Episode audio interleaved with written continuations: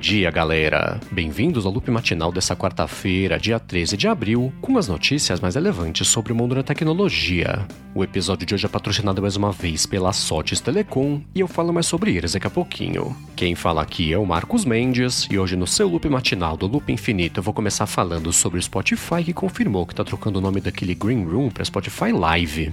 Essa é uma cópia do Clubhouse que eles lançaram no ano passado, como um app separado na verdade, por terem comprado no aplicativo Locker Room, mas que ninguém sabe, né? Que eles lançaram isso aí, nem compraram o aplicativo, nem para que serve também, que o nome Green Room não quer dizer muita coisa. Aí agora, até como tinham pintado rumores recentemente, o Spotify confirmou que tá trocando o nome do Green Room para Spotify Live e que falou também, né? Confirmou na verdade que vai integrar os recursos aí do Spotify Live no aplicativo principal da plataforma. Então o que eles vão fazer vai ser manter o aplicativo do Spotify Live como aplicativo separado, esse só para fazer a criação do conteúdo, né? Interação também para quem for acompanhar direto lá por meio do aplicativo e vai integrar só o stream do áudio lá, sem interação do aplicativo principal do Spotify.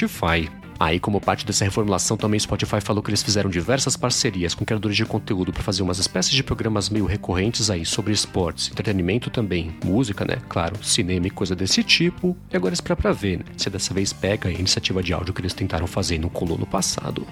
Bom, e ainda de streaming de música, a plataforma Deezer falou que a partir de agora você consegue não só ver uma letra de música lá que está acompanhando o que está sendo reproduzido no aplicativo, mas consegue traduzir também para alguns idiomas. Então, a partir de agora, ao tocar no botão que fala letras, aparece letra de música em inglês, por exemplo, e tem um segundo botão na parte de baixo que é um botão de tradução e dá para traduzir a letra para alguns idiomas que são por enquanto do inglês para o português, alemão, francês ou espanhol. A plataforma Deezer comentou também que ela está levando em conta por enquanto só os ajustes lá do telefone do usuário, com as preferências também do idioma do sistema, mas pode pintar um pouco mais de idiomas aí no futuro, com uma customização maior também para você traduzir para outro idioma se você quiser. Já uma outra notícia também que pintou no mercado de streaming, só que falando de vídeo, é o botão com dois joinhas lá que tá pintando na Netflix. Então esse botão que a Netflix tá chamando de Amei com exclamação, é um jeito de você indicar quando você gosta muito do conteúdo, mais é do que o botão que tem só um joinha para cima, ela isso em conta, né? Para você para começar a recomendar coisas novas lá para você daquele momento em diante. E enquanto isso aqui no Brasil, o Nubank recebeu 650 milhões de dólares do HSBC, Goldman Sachs, Citi também Morgan Stanley para expandir, na verdade acelerar a expansão por eles da América Latina. O Nubank falou que vai usar essa grana para expandir a operação, na verdade fortalecer né, a operação dele tanto no México quanto na Colômbia também, e é por três anos que vai chegar esse dinheiro, né, na forma aí do que eles fizeram numa linha de crédito com esses bancos. Agora, uma outra notícia também que pintou sobre o Nubank é que ele foi condenado a indenizar um cliente que teve o telefone dele roubado e o app também dele foi invadido e os ladrões roubaram lá todo o dinheiro guardado na conta dele. Depois de ter sido roubado, o cliente entrou em contato com o Nubank pedindo para eles devolverem o dinheiro, e o Nubank falou que não ia devolver, e foi por isso que ele abriu esse processo. Aí nesse processo, o Nubank alegou basicamente que foi o roubo do telefone que possibilitou isso aí, e não acesso indevido ao aplicativo da plataforma, mas não teve jeito. A juíza do caso decidiu que foi uma falha assim de segurança do app do Nubank, o fato do dinheiro ter sido roubado lá, independente ou não do roubo do telefone do usuário, e condenou o Nubank a devolver o dinheiro, né, com uma indenização também aí pra cima por conta de os custos lá desse processo aí como um todo.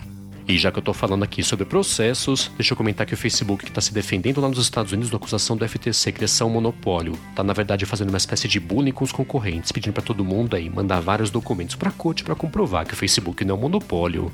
O TechCrunch conversou com o pessoal do aplicativo chamado Dispo, por exemplo, que falou que recebeu 36 pedidos diferentes do Facebook com intimação para a corte para compartilhar documentos secretos lá sobre a operação da empresa como um todo, o que inclui, né, até informações lá mais sigilosas sobre os usuários. O TechCrunch falou que o Facebook fez isso com mais ou menos 90 empresas pequenininhas, muitas delas até sem uma parte legal, né, que nem tem como responder a esses pedidos feitos por parte da corte. Isso fez outras redes sociais aí saírem mais ou menos em defesa dessas empresas. Então a Snap, LinkedIn, Oracle, Pinterest, Twitter também algumas outras falaram para o tribunal não deixar o Facebook fazer isso, porque é um jeito aí do Facebook aproveitar o poder que ele tem de mercado para conseguir informações privilegiadas aí sobre os concorrentes grandes e pequenos. Bom, e ainda sobre redes sociais, é para todo mundo agora que o TikTok está liberando o Effect House, que é uma ferramenta de criação de efeitos em realidade aumentada. O Effect House estava num beta fechado desde o ano passado para alguns criadores de conteúdo, mas agora é todo mundo, né? Que é criador de conteúdo, desenvolvedor também e designer consegue fazer os efeitos em realidade aumentada. O TikTok falou que ele vai começar a oferecer também logo logo tanto ferramentas quanto recursos educacionais também para a galera poder aprender a criar esses conteúdos imersivos. E caso você queira saber mais sobre o Effect House, tem link aqui na descrição.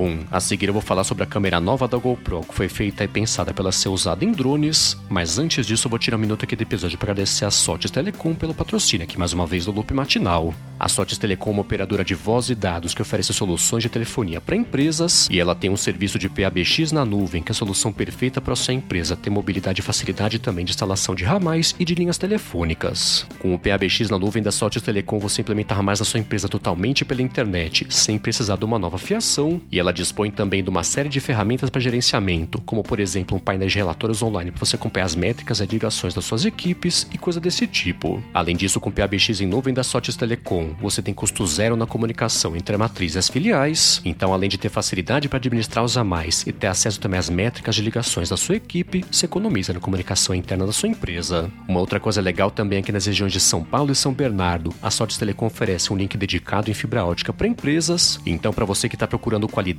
de serviço, flexibilidade e baixos investimentos também em serviços de voz, bate um papo com a Sotes Telecom que eles conseguem te ajudar. Acesse o site deles que é sotes.com.br, S-O-T-H-I-S.com.br ou procura por arroba Telecom no Facebook e no Instagram. Comenta aqui também né, que você é um ouvinte do Loop Matinal e dá o primeiro passo para resolver de vez a telefonia IP também comunicação da sua empresa. Mais uma vez, acessa lá sotes.com.br ou arroba Telecom no Facebook e no Instagram. Muito obrigado a Sotes Telecom pelo patrocínio contínuo aqui do Loop Matinal. Bom, faz umas semanas eu tinha comentado por aqui que a GoPro tinha anunciado que ia tentar pelo menos começar a apelar um pouquinho mais para o mercado profissional e agora pintou o primeiro anúncio resultado disso aí.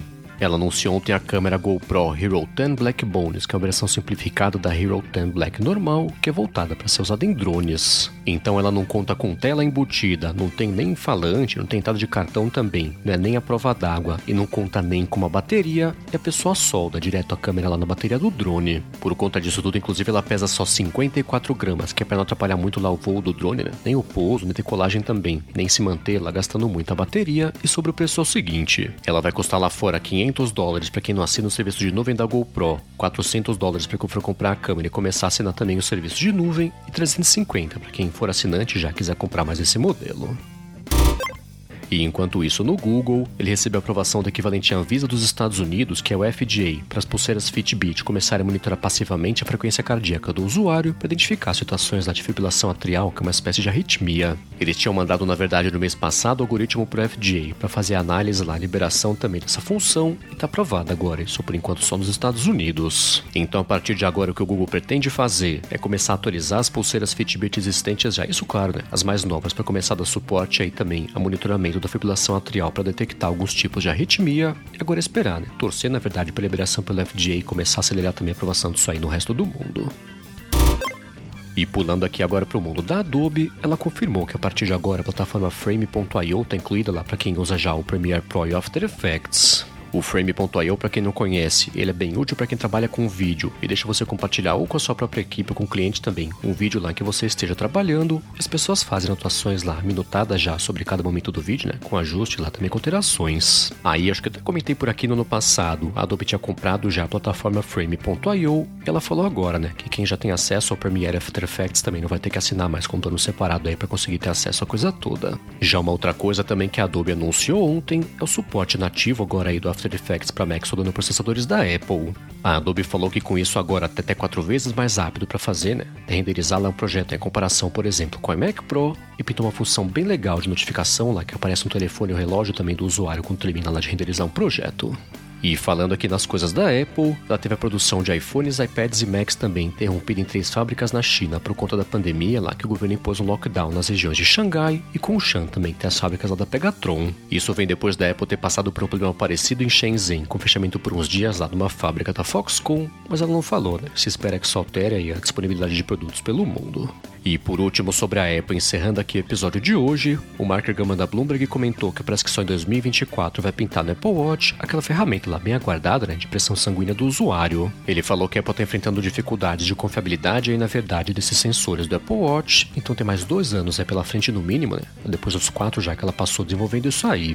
Ele falou também que para piorar a situação da Apple, um grupo de profissionais de saúde deixou aí aquela divisão de tecnologia de saúde da companhia e por isso ele espera que o Preport desse ano pintem, por exemplo, só coisas aí tipo mais funções ligadas ao monitoramento de saúde e também lá a saúde da mulher. É isso aí, galera. O Loop Matinal do Loop Infinito vai ficando por aqui. Se você quiser se inscrever no canal do Loop Infinito no YouTube, o link tá aqui na descrição do episódio lá do loopmatinal.com, junto com os links das notícias que eu comentei hoje. Já se você quiser falar comigo no Twitter, procura por MVC Mendes que eu tô sempre por lá.